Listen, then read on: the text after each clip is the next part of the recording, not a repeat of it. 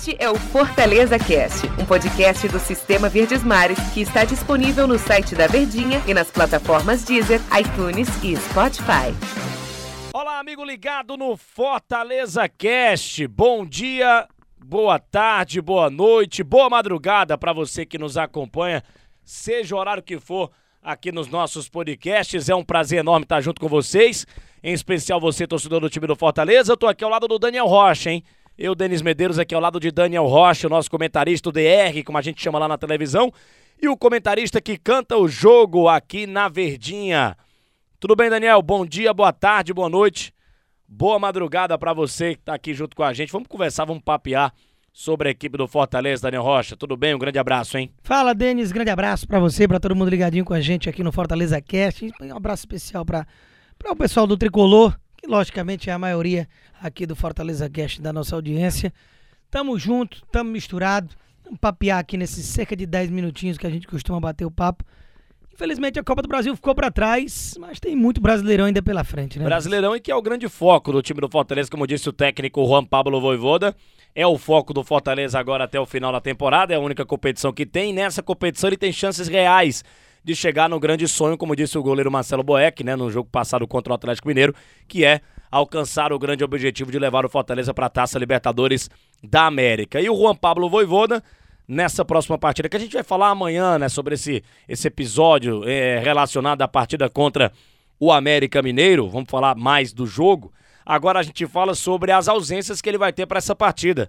Fortaleza não vai poder contar com três peças fundamentais, no caso o Iago Pikachu, o ala lá pela direita, ponta, chame como quiser, né? O Lucas Crispim, que fica mais aberto do lado esquerdo.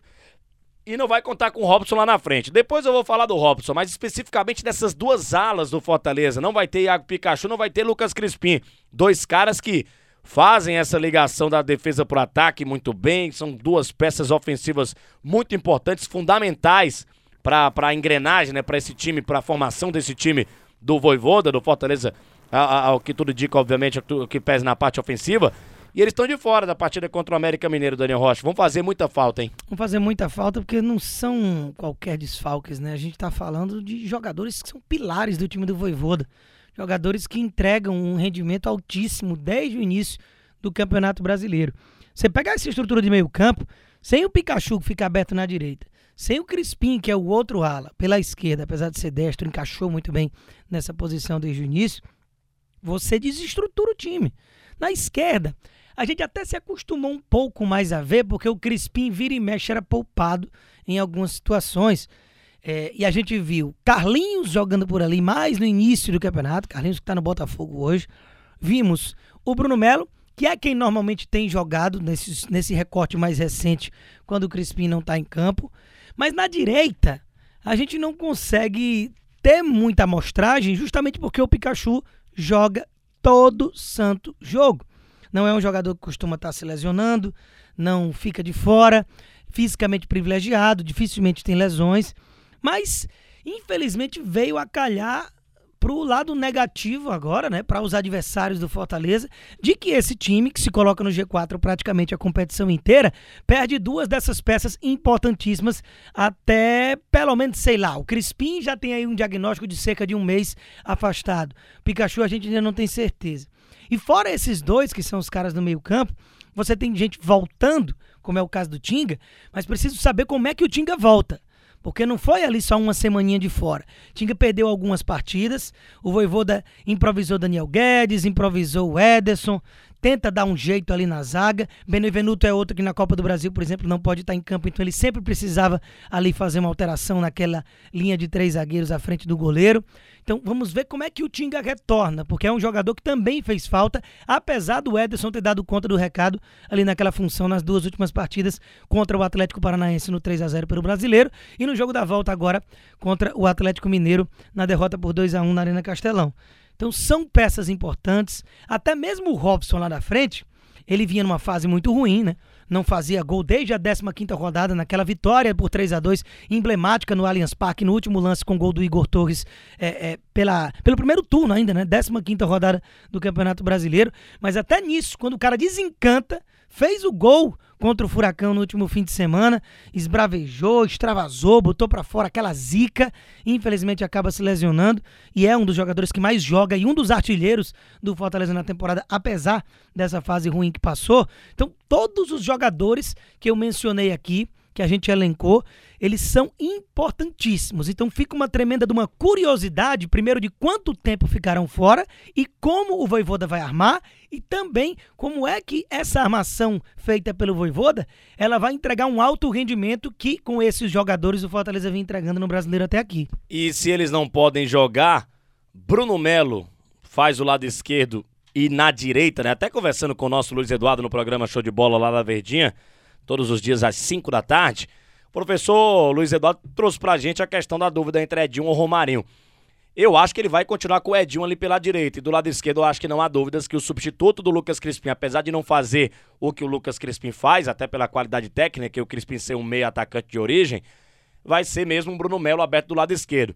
Mas na direita ainda existe essa dúvida ou na tua cabeça Edinho? Na minha cabeça, acredito que ele vai jogar com Edinho na direita. Eu não tenho como cravar, digamos assim, que não haja dúvida, porque, como eu falei, o Pikachu joga todas, a gente não tem nem a amostragem de quem costuma jogar ali. Porém, ele já deu indícios por algumas situações ou decorrer de jogos que, para ele, o cara para jogar aberto ali naquela função, nas raríssimas vezes que o Pikachu não tá em campo, é o Edinho.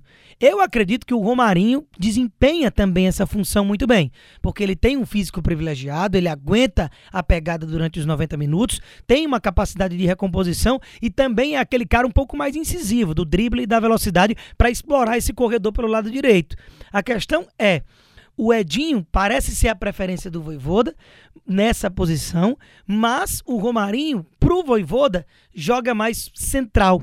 Normalmente é na posição ou do Matheus Vargas ou do Lucas Lima, como aquele meia camisa 10, ou lá na frente como um segundo atacante, jogando ali ao lado do David, ou do próprio Edinho para fazer uma dupla mais móvel, ou do Wellington Paulista com o Wellington mais fixo e ele se movimentando mais. Então, assim, pelo que o Voivoda nos demonstra, o Romarinho é o cara central e o Edinho seria o da ponta. Porém, o Edinho não está agradando. E com certeza o Voivoda também está corroborando desse pensamento, porque normalmente substitui o Edinho ou no intervalo quando o Edinho é titular, ou o coloca numa reta final de jogo. Você não consegue ver cerca de 60 minutos dentro de uma partida do Edinho em campo, muito porque ele não tem entregado. Então fica essa dúvida. Se vai a manutenção do que vem sendo feito, ou pelo fato do Edinho estar tá abaixo, ele vai tentar buscar outras alternativas. Né? Agora um detalhe importante, você comentou lá no começo, né, que a gente perguntou sobre essas ausências do Fortaleza e não vamos deixar passar batido, né? Você falou que não sabe como é que ele vai voltar, mas ele vai estar tá de volta, cara. Tinga vai voltar à defesa do Fortaleza, né? Ele que é lateral direito de origem, mas tá jogando muito bem de zagueiro, se achou talvez numa posição que ele nem imaginasse que pudesse jogar. É... Mas o Tinga tá de volta para esse confronto contra o América Mineiro é um cara que realmente é fundamental para a defesa do Fortaleza, se encaixou muito bem, é o capitão do time, tem uma liderança, é identificado, identificado com a torcida. E o Voivoda encaixou o Tinga muito bem nesse time. Será que já volta como titular ou vai ainda pouco a pouco adaptando, voltando aí ao ritmo de jogo? Vai depender muito do que a comissão técnica vai dizer pro Voivoda.